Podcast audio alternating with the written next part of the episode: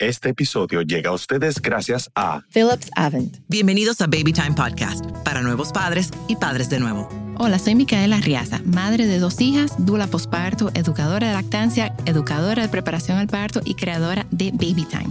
Mi compromiso con ustedes es proveer la información de manera llana, fácil de entender. Antes era la falta de información, ahora es el bombardeo de información. Los voy a ayudar a entender qué necesitas y qué está de más. Bienvenidos. Bienvenidos al quinto episodio del segmento de Madre a Madre con nuestros amigos Philips Aven. Bienvenidas. Bienvenida, gracias otra vez. Hello. Estamos a pocos días de celebrar la Semana Mundial de Lactancia Materna, que es del 1 al 7 de agosto todos los años, y nosotros aprovecharemos el mes completo para concientizar sobre este importante tema. Como parte de nuestra misión, queremos apoyar a las madres que están embarazadas y preparándose para la lactancia, madres que ya están lactando y también aquellas madres que lo intentaron y se les dificultó. Todas son madres y la lactancia no te hace más o menos madre. Estoy 100% de acuerdo. Así que abordaremos la lactancia desde la empatía sin juzgar, reforzando ese conocimiento básico que las mamitas necesitan para vivir esta etapa y superar obstáculos. Laira de Philips Haven está conmigo. Cuéntanos quién es nuestra invitada especial de hoy. Hola, Mika, y en nombre de Philip Saben, hola a toda tu comunidad de Baby Time. Qué bueno estar aquí otra vez, retomando todos estos temas súper importantes para, para la madre eh, y para la familia en general. Y bueno, este tema es muy, muy especial. La lactancia materna es parte de ese inicio eh, saludable de un bebé. eh, al que todos aspiramos. Obviamente hay muchas situaciones que después se pueden presentar, pero eh, es también uno de esos temas que a las mamás más le preocupa por eso mismo, porque es algo muy importante. Y lo que es el embarazo, que es lo primero para empezar una nueva vida. Y desde ahí uno cuidarse y, y prepararse para lo que viene luego. Luego tenemos el parto, que es otro momento también que es determinante para el nacimiento de este bebé. Y luego, ya que tenemos a nuestro bebé en brazos, ¿cómo va a ser esa nutrición de ese bebé? ¿Cómo va a ser la alimentación de este bebé? Entonces, por eso estos tres temas siempre son muy recurrentes eh, para nosotros en Philips Saben y con las madres. Siempre nos están preguntando sobre estos temas, sobre todo la mamá primeriza, que es la que obviamente eh, va a tener más dudas al respecto. Pero no olvidemos la mamá que ya ha tenido una experiencia de, de tener un bebé y de una lactancia, por ejemplo, en tu caso. o que mismo. no tuvo la lactancia Sí, con su exacto. primer bebé, como Eh, fue mi caso. Exactamente, eso era lo que iba a decir, como en tu caso, que con tu primera, y así muchas madres que quizás su primer hijo no pudieron hacerlo por X, oye, y luego con un segundo embarazo pues quieren informarse, o sea que queremos estar ahí en esos tres momentos y acompañar a las madres. Nuestra invitada de hoy es madre de dos. Ella tiene un niño de seis años, casi seis años, y un bebé que ya está bastante grandecito, de un año y cuatro meses, que ya está gaviándose to- por todos lados. Trepándose. Y ella ha tenido Sí. experiencias muy positivas con la lactancia en ambas ocasiones, aunque muy distintas entre sí, porque con su segundo bebé tuvo una situación un poco delicada de salud y ahí vamos a conocer un poquito cómo ella pudo, a pesar de esto, continuar con su lactancia materna, que hasta hoy día sigues lactando a Milán.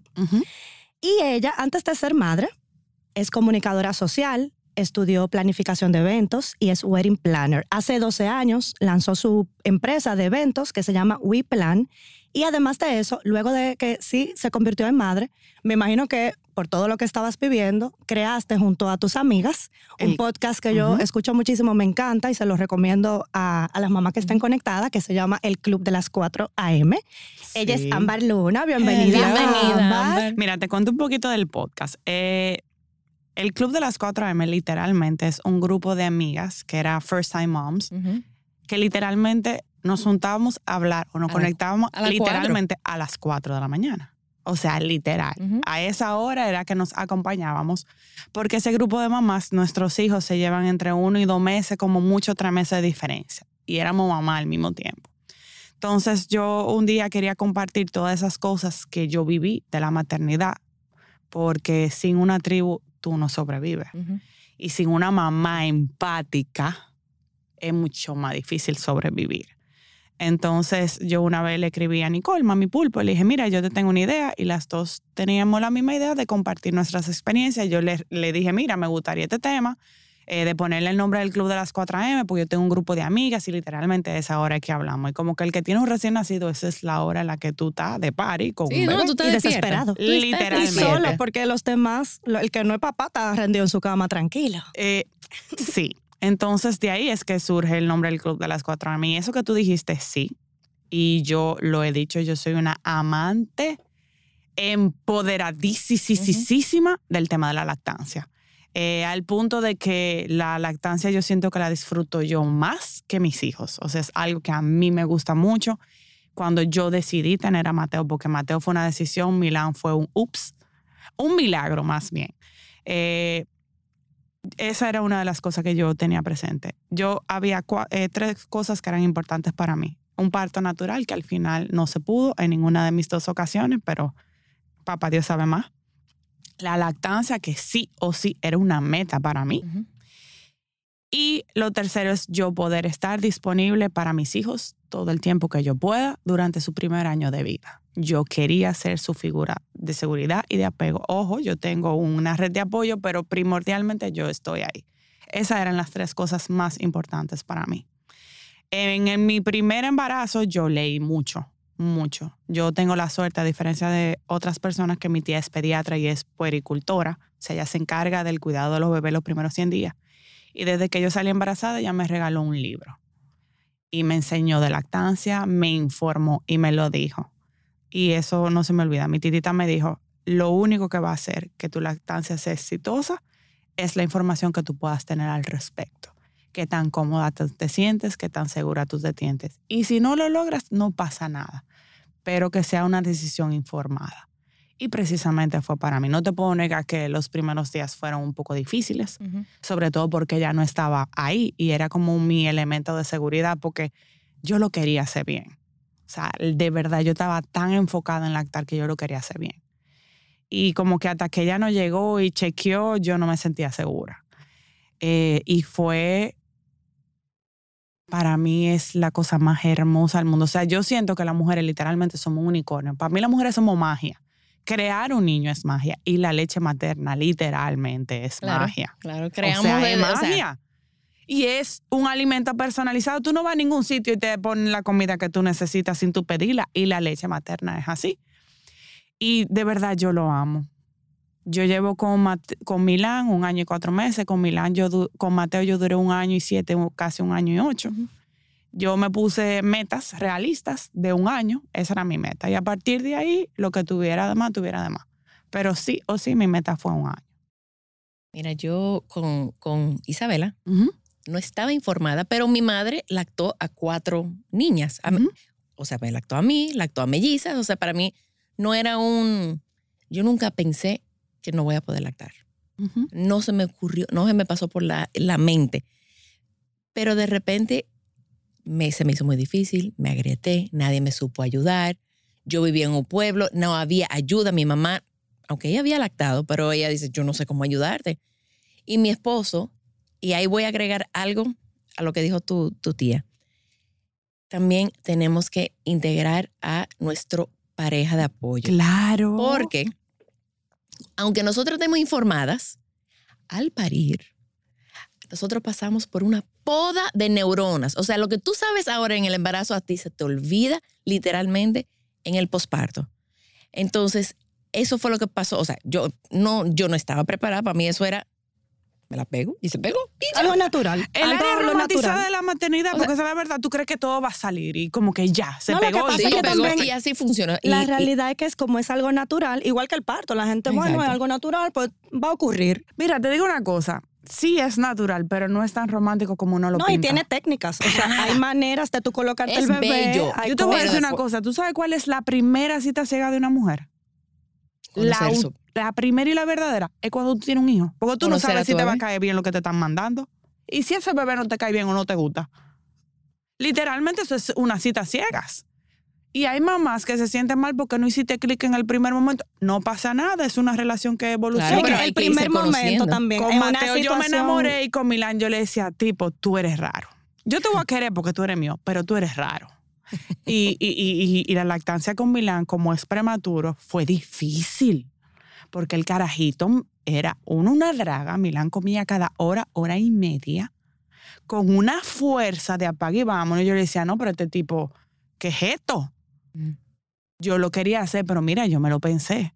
Porque yo me veía los pezones rojos, agrietados, por más la anolina que yo me pusiera, por más leche materna, por más que yo me pusiera. No era fácil. Y yo, gracias a eso que tú dices, en, en mi segundo embarazo, mi esposo estaba informado, me ayudaba, o tal vez si no me entendía, me decía, mira, mi amor, te traje agua. O me pasaba la mano si yo lloraba. Eh, y yo tenía una tía que me decía, mira, tienes que darle chance. Como ella es pediatra, tiene un poco de información, ella me decía, tú tienes que darle chance, él es prematuro, la succión de un prematuro es diferente, más fuerte, todavía está muy madura. Dale chance. Pero las mujeres, yo creo que también, si queremos lactar, así como tenemos una tribu para criar, para lactar se necesita Se una tribu. necesita. Porque en algún momento uno se va a cuestionar y uno va a dudar de su capacidad. Sí, Y totalmente. entonces, con la primera, yo llegué hasta las seis semanas y mi esposo, pensando que me estaba apoyando, me dijo, suelta eso. Porque él me veía sufriendo. Estresada. O con los Estresa- pezones. Pero hasta la cara se me paralizó. Entonces me dijo, suelta eso. Él pensaba que me estaba ayudando. Ujú. Ya con la segunda, yo pedí fórmula. Porque yo estaba tan estresada porque la bebé estaba llorando, pero él, y como a mí se me hizo una poda de neuronas, yo no me acordaba de nada. Pero él, que ya estaba informado y no recién parido, sino la que estaba parida era yo, me dijo, mi amor, pero claro que tú puedes. Y que él depositara esa confianza en mi habilidad fue lo que yo dije, ok, no, yo puedo. Y ojalá, lo estábamos hablando fuera del aire, que cuando una madre está en ese estado tan vulnerable, cualquier comentario, por más bien intencionado que sea, puede ser devastador para una madre. O sea, ella puede dudar de su capacidad de alimentar a su bebé. Puede ser que ella piense que le está haciendo pasar hambre, que le está haciendo daño. Sí, porque al final la mamá O- quiere lo mejor para su bebé. Claro, es que Imagínate tú- a alguien diciéndote, no, que se está quedando Es con que de hambre. por sí ya tú, yo siento que con una mamá nace la culpa. Si te embarazada, Sí. cualquier cosa que pase, seas tú o no responsable, tú te sientes que eres que responsable. yo Sí. pude haber y hecho con la lactancia, precisamente eso. El baby blues es una cosa impresionante. El primer eh, eh, hito de crecimiento de un bebé con la lactancia es difícil. Sí, ese primer estirón, con, eso mi- es. con Mateo, yo, no- yo tenía informaciones básicas, pero por ejemplo hay muchos pediatras que no reconocen esos hitos de crecimiento de la lactancia. O sea, te dicen que eso es mito urbano, que no necesariamente. Ahí yo conocí una página que se llamaba Alba Lactancia, de la que yo leía muchísimo. Y yo, esa primera vez, era una, yo decía, pero esto es una sanguijuela. Ujú. O sea, para mí era desesperante, yo no me podía bañar, yo no iba a ningún sitio y decía, ¿qué es esto? Tú no te paras de la... O sea, no, y yo le decía, y yo le doy, pero no se sacia, entonces le daba los dos. O sea, si tú no tienes un grupo de apoyo, de verdad, y, y- y de verdad lo digo, señores, la mejor inversión que tú puedes hacer como mamá, o si tú amas a una mujer cerca de tu familia, lo mejor que tú puedes hacer es regalarle a Mica. Ay, gracias. Ah. Señores, es de verdad. Es de verdad, se los digo porque yo tengo una pediatra, no todo el mundo tiene ese privilegio. Los bebés no vienen con manual, pero es mucho más fácil con una gente que lo entiende. Sí. Es mucho más fácil que una gente te diga, cuando tú ves esta señal, cuando tú ves esto, ¿qué tú puedes esperar? Claro. Señores, olvídense de coche, olvídense de cuna. Júntense a un grupo y regálenle una asesoría con una dula a una mamá. Eso va a ser la diferencia. Eso es lo mejor que ustedes pueden hacer con No, una en mamá. ese momento tan eh, crítico, porque, Sí. Es que tú necesitas. porque la mamá va a coger los talleres y van y hacen sus cursos, pero es diferente cuando tú recibes la, la visita de la que a le, o- a Mica le importas tú como mamá. Y esa es una de las cosas que yo aprendí en el posparto. El bebé lo que más tiene brazos. Claro, Mamá no- la gente se olvida de mamá. sí, porque todo el mundo es una fiebre de bebé y mamá está sola. Nadie se ol- todo el mundo se olvida de mamá. Otra de las cosas que para mí fue exitosa de mi lactancia y mi posparto, mi mamá se mudó para mi casa un mes. Y mi mamá estaba pendiente, bebiste agua, comiste, porque a una se le olvida. Te cuida a ti. Exacto. En para mi que tú caso, cuidar. que conozco pocas mujeres como yo, a mí se me quita el hambre. O sea, con la lactancia yo no como nada. A mí no me da nada de A mí no me hambre. pasó eso. A mí me daba un hambre voraz. Mica, nada. O sea, yo no comía nada. Me daba una sed. O Sí, sea, sed, que sí. yo literalmente cada dos días me bebía un botellón de agua. Sí, porque se te seca la garganta. Eso es pero eso es la cosa. oxitocina. O sea, es como que tú empiezas a lactar y se te cierra la Literalmente, o sea, señora, un, un botellón de agua cada dos días, una gente mucho. O sea, a mí, a mí no me daba hambre. Y hay muchas cosas, por ejemplo, eh, y yo no sé si a ti te pasaba, a mí me pasó, por ejemplo, con Milán, que son tan diferentes. Cuando a mí me empezó a bajar la leche con Milán, a mí se me metían unos temblores y me daban unas fiebres, una cosa. Que yo decía, ¿y qué es esto? Yo empezaba a temblar y yo decía, la anestesia me está haciendo algo. Hasta que mi ginecólogo me dijo, no, esa es la leche que está bajando. Y esas son cosas que, si tú no tienes una gente que Mira, te ayude y te acompañe Yo y no te explique. recuerdo, digo, mi hija mayor tiene 18, entonces yo no recuerdo en el momento que me bajó la leche, no, cero memoria. Pero sí me acuerdo cuando con Miranda me bajó la leche. Yo fui a donde mi esposo y le dije, mira, tú lo estás viendo, esto es lo que yo quiero después, porque no, van- no se van a quedar así. ¡Ay! Eso es lo sí. que yo quiero. Toma foto, mira bien. Ay, señor, uno se siente Pamela Anderson. Pero mira- y bonita que se pone, No, no, redondita, paradita. Y tú dices de que, wow. No, yo le dije, esto es lo que Power yo up. quiero. Sí. Yo no quiero pareciendo saber. sandía. Y yo, y él, Eran bellas. Y yo, no te me acerques, pero esto es lo que yo quiero. Era una cosa bella. Dura es cuando una gente pone más grande que la otra, pero son, son lindas. Otro beneficio Ah, de la María, una pregunta. Dime. Antes de tú empezar tu lactancia, ¿tú Ujú. tenías alguna expectativa, una idealización que No, cuando ya estabas en la práctica te diste cuenta, mi arquinato no era así o, no. o esto lo pintaron de esta forma, pero realmente esto a mí no me funciona? Mira, yo te voy a decir una cosa. Yo traté de leer lo más que yo pudiera, de informarme, pero yo quería entrar a la maternidad sin expectativas. Lo mejor que tú Eh, haces. Porque, ¿qué yo siento? O sea, eh, literalmente, como yo dije, unas citas ciegas. Ni yo conozco a mi bebé, ni mi bebé me conoce a mí. Entonces, yo literalmente me he dedicado a mis hijos, a los dos, a entregarme a ellos, a conocerlos y a que nos conozcamos. Eh, y mis hijos son totalmente diferentes. Yo tuve la dicha y la suerte que Mateo al mes dormía la noche entera. Ese es tu primer hijo. Mi primer hijo. Milán, un año y cuatro meses, Milán no duerme. Y yo hago exactamente lo mismo. Sí, pero que son diferentes, temperamentos diferentes, Son bebés diferentes, diferentes, o sea, todo. Eh, Mica que conoció a Mateo bebé, Mateo era un bebé extremadamente tranquilo. Que, eh, y eso no se me olvida, que fue un- algo para mí muy difícil. Nosotros hicimos un play, un play date Ujú. con los hijos de Yandra y con el hijo de. Cristal. Y para mí fue muy duro que Mateo es más grande que ellos dos y Mateo literalmente se quedó sentado, no se movía y los otros eran terremotos. Y yo decía, pero ¿qué le pasa? Y ahí yo dije, espérate, hay algo que no está bien. Porque como esto, para un bebé, señores, dos semanas de diferencia es mucho para un bebé. Entonces, ahí yo sí te puedo decir, los bebés son diferentes. Porque con Mateo y con Milán yo hago exactamente lo mismo. Mateo no come nada, es súper picky eater. Milán come hasta miedo que tú le des. O sea, ese tipo abre la boca, él no sabe lo que tú le estás dando, él abre. Si no le gusta, lo ocupa y si le gusta, le da Es para allá. Mateo es de lo que huele, de lo que mira, de lo que... Y yo hago exactamente lo mismo con los dos. Misma Mateo- madre, pero totalmente. Mateo habla por los codos, Milán nada más dice agua y teta. Y Mateo con un año y cuatro meses tiene un vocabulario de apague vámonos. O sea, yo tengo y yo hago exactamente lo mismo. Yo decidí entrar. Es que te digo una cosa. El que yo fallara en la, mater- en la lactancia no estaba en mi cabeza. Eso no era una opción para mí. No es que no era una opción, es que como que yo no lo veía para mí nunca tuvo la posibilidad de que yo no lo pudiera hacer, porque yo no, no lo veía. Y gracias a Dios me fue muy bien. Y soy una, una vaquita lechera. Una de las cosas que más amé de mi experiencia de lactancia con Mateo fue la cantidad de veces que pude ser nodriza, la cantidad de veces que yo donaba leche. Eso es bellísimo. O sea, yo, eh, eh, la Liga de la Lactancia hizo un, lechatón y yo doné, creo que son 500, 600 onzas de leche. Wow. Pero es una nevera. Oye, tú sabes que una vez yo me encontré. Yo ando con mis hijos. Yo ando con mis hijos porque yo no la puedo donar. Claro, Si la comida de mis hijos anda con ellos. claro. Mira, hubo una vez una, una bebé que necesitaba leche materna porque la madre tenía un tema de prolactina. Bueno, yo hice, gracias a las redes sociales, o sea, funcionaron a maravilla, le conseguimos yo creo que 200 onzas de diferentes personas. Yo doy dos, yo doy cinco, yo doy diez.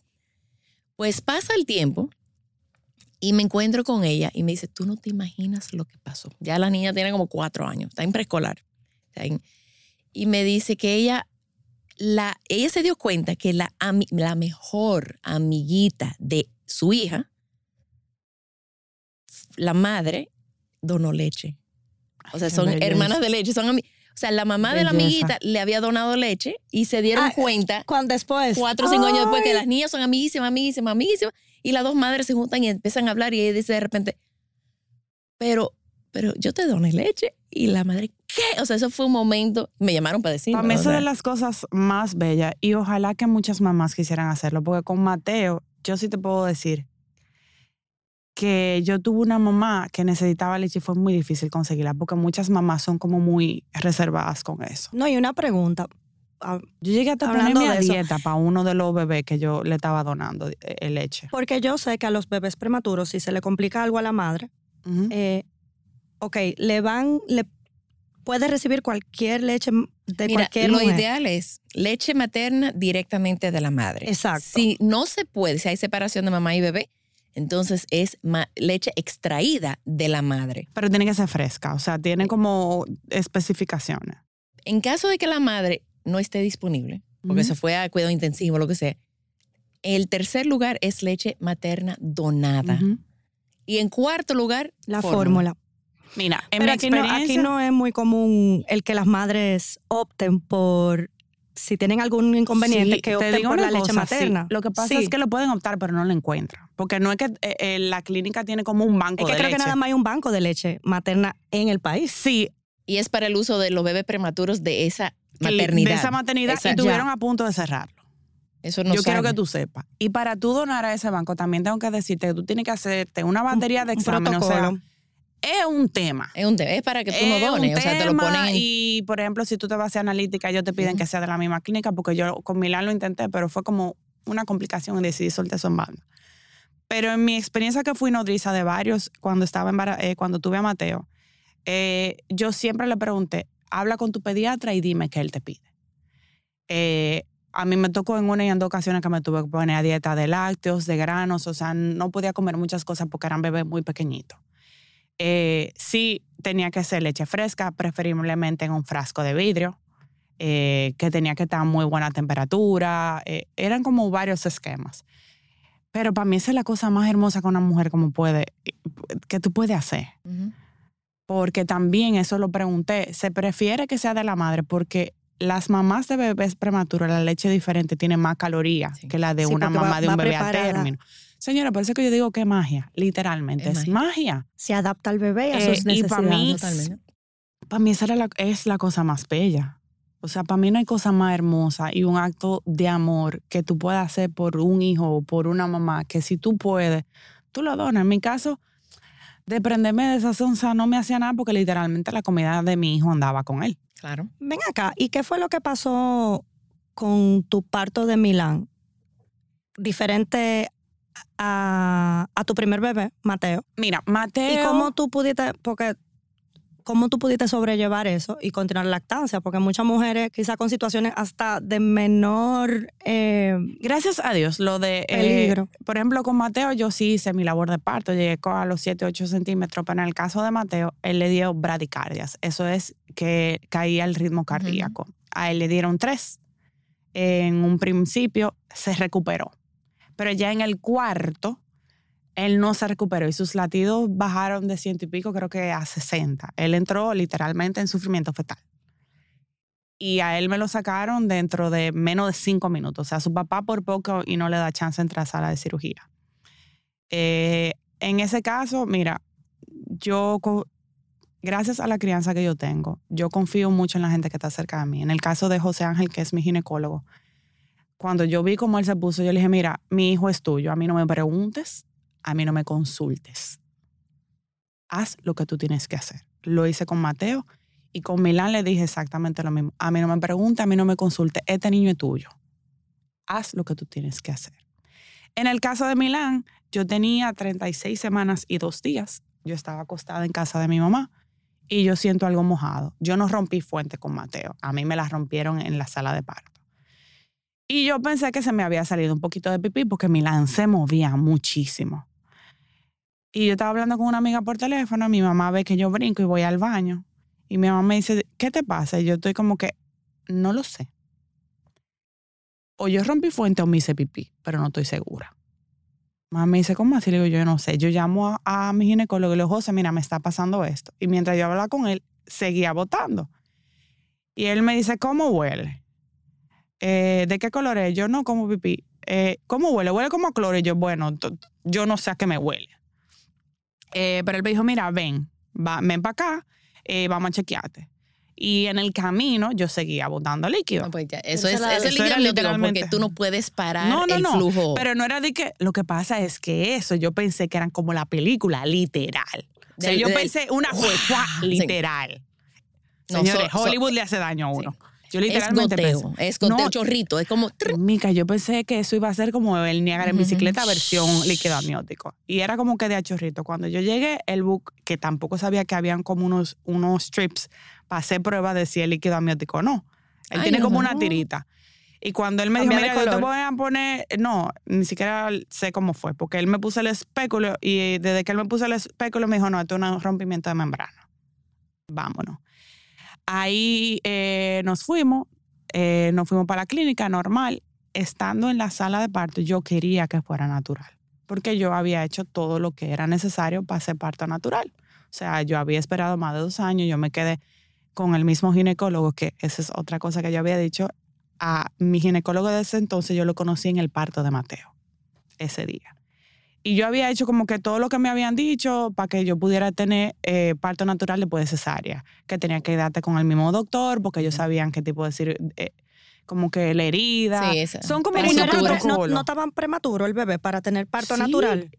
Eh, o sea, quizás eso Mira, era- yo hice, eh, yo estaba haciendo contracciones, no eran tan fuertes, pero desde que yo llegué, la enfermera tenía como una cara extraña. Y yo dije, aquí está pasando algo. Cuando yo llegué, cuando él llegó, yo le pregunté cuáles son las posibilidades de que hagamos parto natural.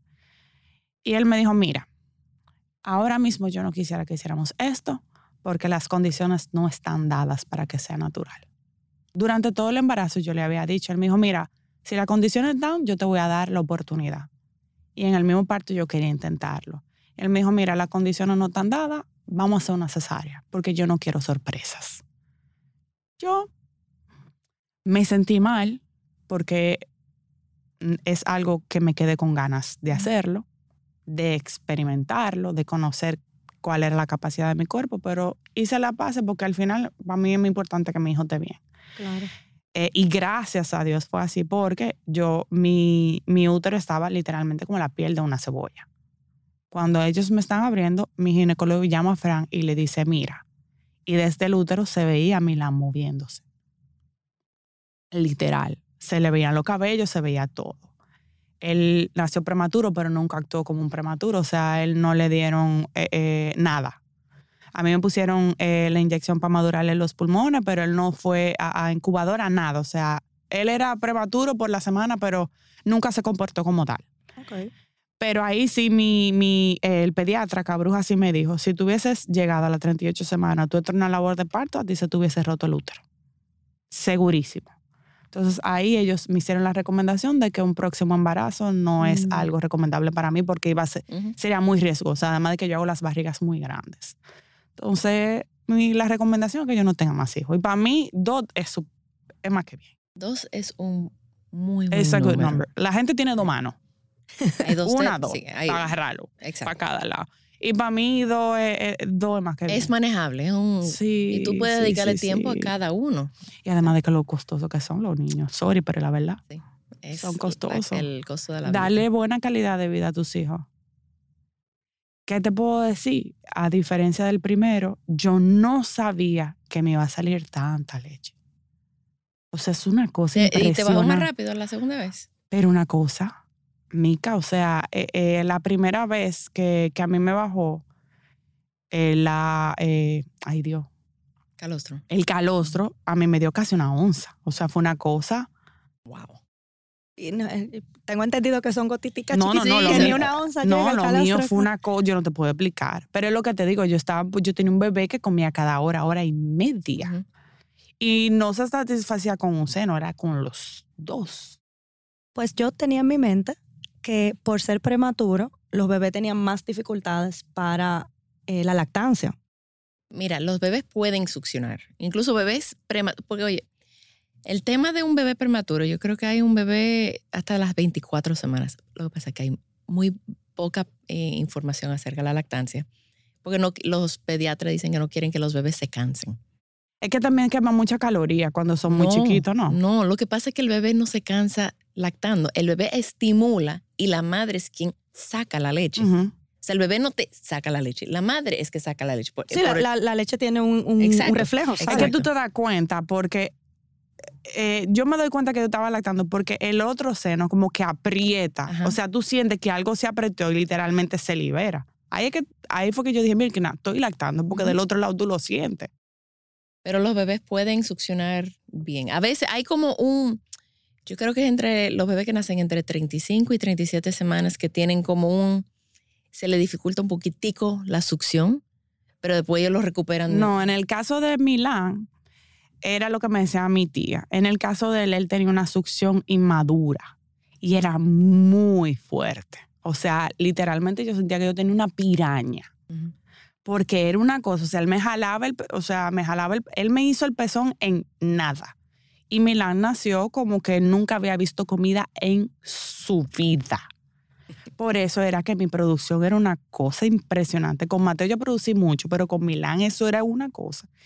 Y a mí me daba miedo extraerme en principio, porque yo decía, yo no me quiero sobreestimular con, este, con este muchachito.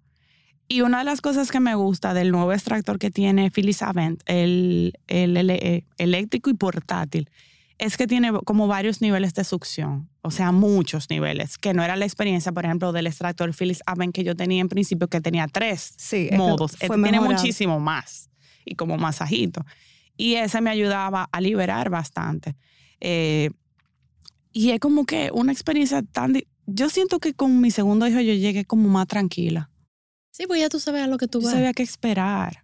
Y yo ya estaba como más pendiente de cuando él va a tener sus hitos del crecimiento. y, y- y, o sea, ya yo sabía eh, la dificultad de los seis meses, que muchas mamás se quedan en los seis meses porque no entienden el proceso de la lactancia. No es que tú no produces, es que se toma más tiempo y los Ujú. bebés se desesperan. O sea, yo me disfruté muchísimo más esta experiencia de lactancia que con la primera, con la misma información.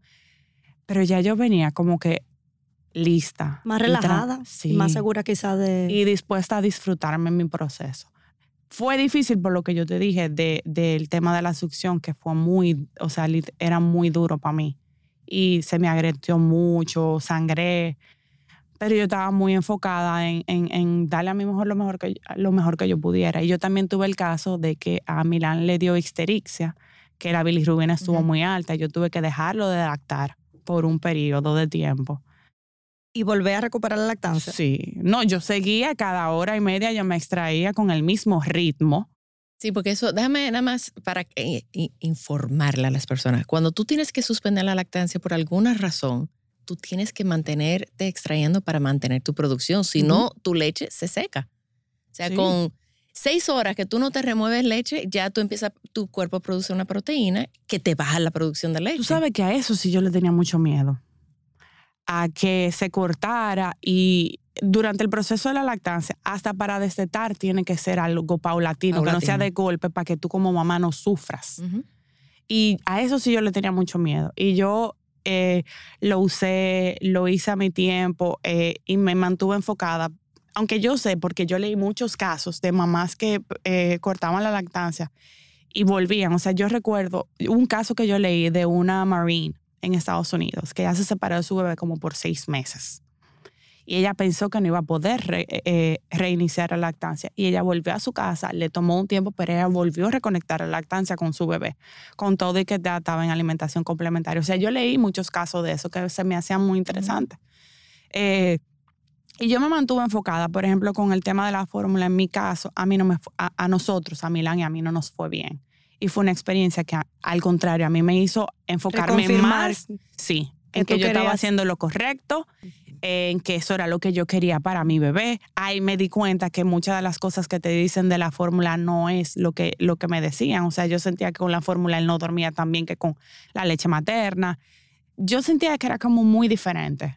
No le caía bien. No, no, literal, ni a él ni a mí. O sea, eso a nosotros no nos funcionó y eso me sirvió para yo reconfirmar de que, mira, si hay mamás que esto le funciona, sentí lo que puede sentir una mamá de que, ¿y si no lo puedo conectar otra vez? Como que ese pequeño duelo de que, ¿y si no lo agarro otra vez? Eso yo lo sentí, esa tristeza. Pero quise mantenerme enfocada porque yo dije que esto no es, esto no es lo de nosotros dos. Y como yo dije, yo lo disfruto mucho, la oxitoxina, o sea, todo lo, lo, que produce la lactancia es algo que a mí me gusta mucho. Sí, a mí, a mí la, experiencia de la lactancia a mí me encantó. Cuando por fin lo logré. Me encantó, o sea, me encantaba poder eh, que ella se calmara, que ella se durmiera, que ella, que ella estuviera conmigo. Y ella, como tus hijos, ella andaba conmigo a todos lados. O sea, yo nunca la tuve que dar. Incluso yo no me había dado cuenta que ella ni siquiera nunca había probado un biberón. Hasta que ella tenía como dos años y encontró un biberón viejo de Isabel y me dijo, ¿y qué es eso? Y yo, un biberón, ¿y qué es eso? Y yo, oh. ¿Verdad? Yo, tú no has tomado biberón, o sea. ¿Qué me pasaba? Mira, es que son tan diferentes. Por ejemplo, con, con Mateo, eh, él tomaba el biberón. Milán, no. La era lo sabe, que muchas veces le decía maniata, ayúdame. ¿Cuál puede ser? Yo las probé absolutamente todas. Las natural son las que todavía son las que más me gustan. Eh, yo las probé todas. Yo le decía al aire, este carajito no quiere biberón. Y cuando yo me vaya a trabajar, que literalmente, Mica, él prefería no comer. Sí. Y yo te puedo decir que yo me puedo ir a trabajar fuera y Milán me huele y se levanta a buscar la teta. O sea, es que no es que, no es que él oye, no es que él me huele y él me busca. Él sabe, ya tú llegaste. Sí. Eso es una vaina impresionante. Con Milán yo aprendí y me di cuenta de la conexión que tiene una mamá y un bebé. Que con, el, con Mateo yo no sabía que existía. Por ejemplo, con Milán yo me di cuenta que yo me levanto y a los cinco minutos Milán se levanta. o sea, yo no sabía que yo no sabía, señores, que nosotras somos magia. Oigan esa vaina. no, incluso tú sabes que material, o sea, los bebés cuando estamos embarazadas, nuestros bebés depositan material genético dentro de nosotras. O sea, nosotras tenemos, a ti te, te, hacen una autopsia ahora mismo y tú tienes material genético de Mateo y de Milán. Y yo tengo de Isabela y de Miranda. Y eso yo estaba leyendo, se llama quimerismo, no sé qué. Y las mamás de varones, parte del ADN se modifica porque somos mamás de varones.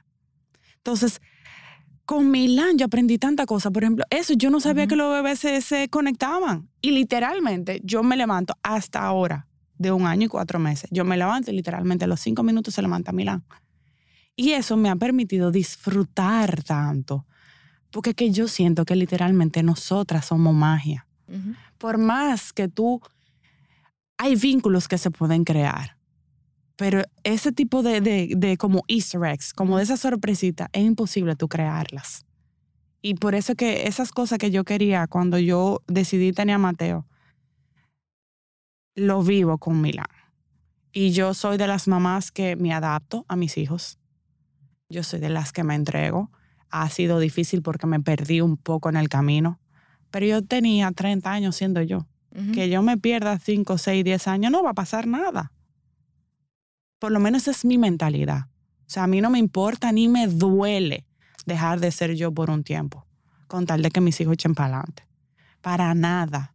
Claro, porque después tú vas encontrando, te vas encontrando otra vez. No, y ellos van, a crecer. Ellos van a crecer también. Tú no eres es que tú eres una, tú eres otra versión de Ámbar. Ya tú no eres Ámbar antes de tener hijos, tú eres Ámbar con hijos. Eso.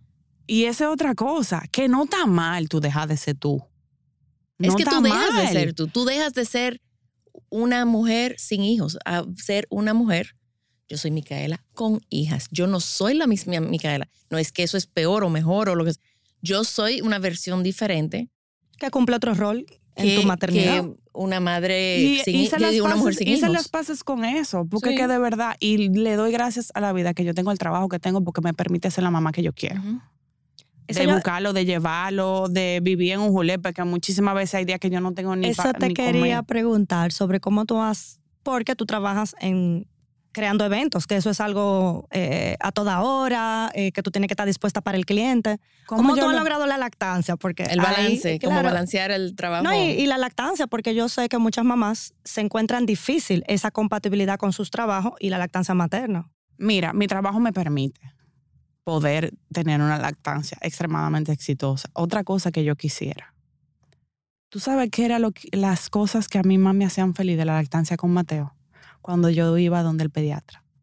Cuando yo iba donde Cabruja y Cabruja me hacía esa fiesta de mira qué bien está tu bebé, Y mira lo aumentando bien que de tú lo peso. esa vaina era como un boost de autoestima. Yo me sentía, mi amor, que yo estaba entre las nubes. Los pediatras deberían hacer eso. Si la mamá está lactando, dale ese empujoncito, porque tu autoestima dice, coño, yo lo estoy haciendo bien. Claro. Esto vale la pena. O sea, para mí eso era cuando yo iba, yo iba como con ese orgullo y esa felicidad. Y mira, con Milán, Milán nació de 6 libras y 2 onzas. Y al mes Milán tenía casi 10. Es un burriquito de carga, te estoy diciendo. casi 10 libras. O sea, un glotón. Entonces, cuando yo voy donde él y que él me habla de la lactancia, o sea, me habla de una forma tan bonita que eso a mí me hace sentir segura. Ojalá que el sistema médico pudiese replicar esa experiencia con las enfermeras. Sí. Y con los mismos pediatras. Sí. Y, y hay que, de alguna forma, la, la educación de medicina tiene que incluir la lactancia, porque no está incluida. O sea, los pediatras no le dan Para el entrenamiento. Estado no es una prioridad. No Mira es- el banco de leche que te estoy diciendo. Tú sabes la de veces que lo han querido cerrar. Tú sabes la precariedad que tienen. Tú sabes lo que una onza de leche, cuántos bebés prematuros tú puedes alimentar con una onza de leche. Tú sabes la diferencia que tú haces. Tú sabes lo que. Otra de las cosas que mi marido me decía y me apoyaba, porque económicamente era más rentable para Claro. nosotros. ¿Tú me entiendes? O sea, y es que yo siento que, y, y no quiero juzgar a nadie con lo que yo estoy diciendo, pero tenemos que buscar un balance entre las mamás de antes y las mamás de ahora. Y yo le doy gracias a Dios que yo estoy rodeada de mujeres que se entregan a sus hijos. Ese ha sido mi ejemplo. Y mujeres que sus hijos son su prioridad. Y yo estoy muy clara de que yo tengo que adaptarme a mis hijos por ahora, no mis hijos a mí. Y no es por siempre tampoco. Exacto. Es ahora No. que tú lo estás echando para adelante y después. Pero mira, Mateo ya tiene cinco años, ya. Él es independiente. No, que pero son los años más cruciales de la vida Pero de una Milán, persona. que es un bebé, o sea, señores, un bebé de un mes, tú no puedes pretender que duerma la noche entera. No. Tú no le puedes decir a una mamá que no cargue su bebé, duró nueve meses adentro de ti. Lo único que conoce ese bebé eres tú. Claro. Y tu bebé necesita. Ah, ser que te manipula. Un bebé no tiene la No capacidad tiene. de manipular. Y si te manipula, Es que no tiene la no capacidad. importa. Es que yo creo que conocemos tan poco la ciencia que hay detrás de un bebé. De las necesidades de un bebé. Bueno, ah, creo que ahora ya estamos en un momento donde se está... Está saliendo mucha información acerca de la neurociencia del bebé, del La desarrollo de la cognitivo No, y del las bebé. madres están conectándose un poco más y Si compartiendo las- más información Si las entre mujeres sí. supiéramos todos los beneficios que trae la lactancia, no nada más para bebé. No, y para nosotras también. Mientras tú estás lactando, literalmente tú sientes como el útero se contrae. Amber, ¿y cómo, cómo manejaste el tema de, del sueño y la lactancia? ¿Tú hiciste colecho? ¿Ellos dormían en su habitación? ¿Cómo es? ¿Cómo funciona en tu casa? Vamos a hablar de otro tema políticamente incorrecto. ¿El colecho? claro. Así. Mira, Nunca vas a sacar a ese niño de la... con Mateo, yo hacía colecho, pero como con mucho miedo. Porque su papá tiene un sueño más ligero y yo tenía miedo como que le cayera arriba. Y además de que yo no descansaba mucho porque a mí me gustaba mucho verlo durmiendo. Porque Mateo hacía muchísima mueca cuando dormía. A mí me encantaba y me fascinaba olerlo. Con Milán, bueno, Milán no duerme. Yo hago exactamente lo mismo que hacía con Mateo, lo hago exactamente con Milán. Mateo desde el primer mes de vida dormía su noche entera. Ese literalmente era un relojito suizo. A las ocho y media se dormía. A las siete en punto de la mañana tú mirabas para la cuna y él abría los ojos. En el caso de ambos, en el caso de Mateo, él dormía en un Moisés al lado de mi cama hasta que él se sentó en el Moisés. Como hasta los siete, ocho meses. Ujú. Él durmió en mi habitación Ok. ahí yo hice el cambio a la cuna. Eh, una sola noche lloró, yo me quedé mirándolo en el monitor, se quedó dormido y no se volvió a despertar más. En el caso de Mateo, tuvimos una situación cuando él tenía dos años que él dañó el monitor, yo no lo escuché y él se tiró de la cuna y como que de- y duró mucho tiempo. Él le, le cogió miedo a dormir solo hasta el sol de hoy. En pandemia yo intenté que él durmiera solo, pero es una batalla que yo decidí no echarla porque le- la psiquis de mi hijo es muy importante. Eh, Y oye, Va a Eventualmente él no va a querer dormir conmigo. Eventualmente va a llegar. Y oye, si no es un problema para tu familia, no es un problema. A él no le gusta dormir solo. No le gusta dormir A mí no me gusta dormir A él sola. no le gusta. A mí no me gusta. Entonces, a mí misma, con 37 años, le tengo pánico a la oscuridad, o sea que lo entiendo. Entonces, con Mateo, mira ya. Eh, ahora mismo, con el tema de la electricidad, dormimos los cuatro juntos. Con Milán, como, señores, cada hora y media se levantaba surviving mode. O sea, yo prefiero hacer colecho con él que duerma conmigo. Yo en un punto en que dormíamos los cuatro. Y te digo que eso es lo que me funciona, eso es lo que yo voy a hacer y me lo voy a disfrutar y lo voy a aprovechar. Cuando él tenga 15 años no va a querer saber de mí. Entonces yo voy a tener mi par de añitos entre la costilla que dormí con ellos, que me la acurruqué. Claro. Mira, y eso no te lo quita nadie. Me No. acuerdo para mis Y hijas- su papá y yo dormimos. Claro. Y, de la vida sexual de pareja a uno le busca la vuelta. Claro, la casa es muy grande. Exacto. Y, hay cocina, hay sofá, hay estudio, hay baño, Y uno hay de aprovecha, todo. se durmió, corre. Sí. Uno le busca la vuelta. Claro, claro. Eh, y te lo digo, el colecho es una vaina impresionante. ¿Cómo le resumirías a una madre primeriza los beneficios que has vivido y que ves en tus hijos, productos de la lactancia materna? Wow. Pero resumidito, porque ya me están Si te, mirando mal. puedes, si te puedes dar la oportunidad, dátelo. Es lo mejor que tú le puedes hacer a tus hijos. Son niños que no se enferman. O sea, literalmente yo te puedo decir que Mateo se me ha enfermado tres veces, tiene seis años. Dos veces que le dio influenza y una vez que le dio COVID. Tres veces en seis años. Casi no se enferma. Es un niño extremadamente seguro. Eh, me pasa con los dos. O sea, mis hijos nunca han tenido una etapa de stranger danger, de que se le da miedo a un extraño. Entraron al colegio, Mateo con un año y pico, Milán con diez meses. Milán no ha llorado una sola vez. Son niños seguros, son niños saludables, son niños inteligentes. Pero tú sabes lo mejor de todo. Yo soy una mamá feliz. Sí. Yo soy una mamá feliz. Y al final yo me llevo por la norma. Happy mom, happy baby. Sí, Yo te voy a decir, si tú eres feliz, eso es lo que tú le estás enseñando a ellos. Entonces, ellos, eso es lo que ellos in- interpretan de, de su entorno. Por ende, ellos van a ser felices. Mira, y por último, si tú no te lo estás disfrutando, no, obligado. no es para ti. ¿Tú sabes por qué? Porque no lo vas a disfrutar tú y bebé no lo va a disfrutar. No, y hay muchas otras formas de tú hacer el vínculo. O sea, que sí. no te castigues porque no lo quieres hacer. Muchas madres me escriben y le digo, llámate a una asesora de lactancia que te revise, que te ayude. Si después de eso no quieres, Pues mira, no se pudo. no se, no quiere, no, no se, pu- no se puede, perfecto. Y no pasa nada. Pero dis- yo lo disfruto porque mis hijos lo disfrutan. No, y también eh, es una decisión personal, pero no podemos olvidar los beneficios reales que hay a nivel de salud cognitivo para el bebé Mira, y también para la mamá Salud, sí. y el entorno. La sociedad es que es también para se los beneficia. dos. Es porque que bebé recibe nutrientes, pero la cantidad, Mica sabe más de eso que yo, la cantidad de hormonas de felicidad Que tú recibes, la mayoría de las mujeres después de, de dar el seno les da sueño y es un sueño reparador, como cuando tú te acuestas dando gritos, literalmente es así. Ojalá que tengamos más oportunidades, más espacios como esto para hablar de los beneficios de la lactancia, no como para obligarte, porque no es de que es Pero obligado. claro tú puedes tomar una Pero decisión Una informada. decisión informada y consciente. Si tú lo puedes hacer, para mí es la experiencia más hermosa. Es sacrificada, sí, es muy sacrificada. Pero yo no lo cambio por nada. Yo no lo cambio por nada. Y eso que con Milán yo viví una experiencia de depresión postparto y mi medicación para esa depresión estaba estrictamente ligada a que yo pudiera lactar, porque eso era algo muy importante para mí. Que sí, yo tenía que medicarme, pero yo le dije al psiquiatra, la lactancia es muy importante para mí. Si tú me lo quitas, tú Ahí sí tú vas a tener que hundiendo lidiar. más, Sí, porque me estás quitando algo que a mí me gusta claro.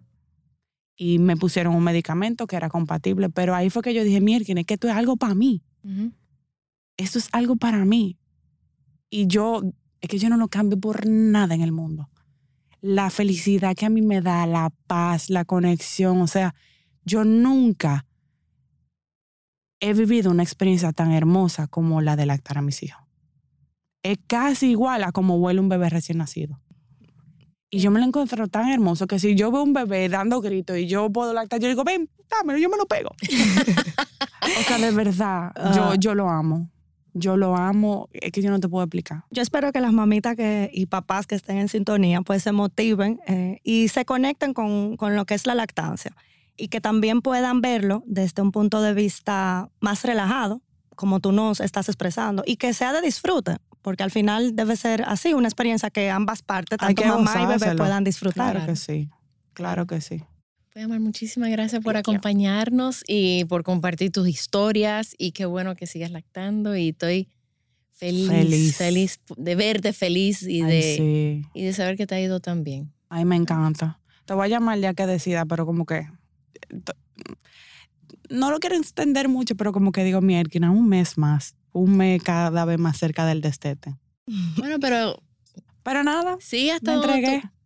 no hay una obligación que tú tienes que parar No. al año. O sea, que si tú quieres Pero vamos a ver seguir- hasta dónde llego. Pero de verdad estoy contenta y estoy feliz, me encanta. Dinos tus eh, redes sociales para las mamitas y recuérdanos también el del podcast para Me que... pueden encontrar como Amber Moon en mis redes sociales. Eh, el podcast es el Club de las 4 AM, asimismo en sus redes sociales también. Y ahí hablamos de lo bonito, lo feo y lo políticamente no tan correcto de la maternidad.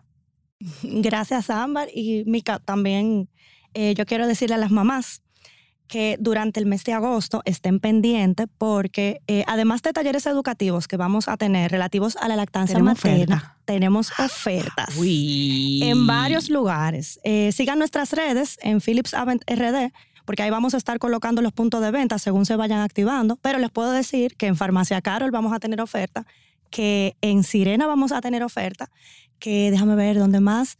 Em, Online. Online también, por supuesto, vamos a tener oferta Ay, online, en www.agemercantil.com, que es eh, el distribuidor de Philips Haven en el país. Por cierto, ahí en la página ustedes pueden descargar gratis nuestra guía de lactancia Que está materna, muy chula. que realmente también la tenemos en los diferentes puntos de venta. Pueden procurarla, preguntar por ella. Es un material súper completo y gratuito que nosotros eh, creamos para que las mamás puedan tenerlo a mano. Es un librito de bolsillo con muchísima información que sabemos que les puede ayudar en este camino de la Y lactancia. hay algo que tú no has mencionado, Dime.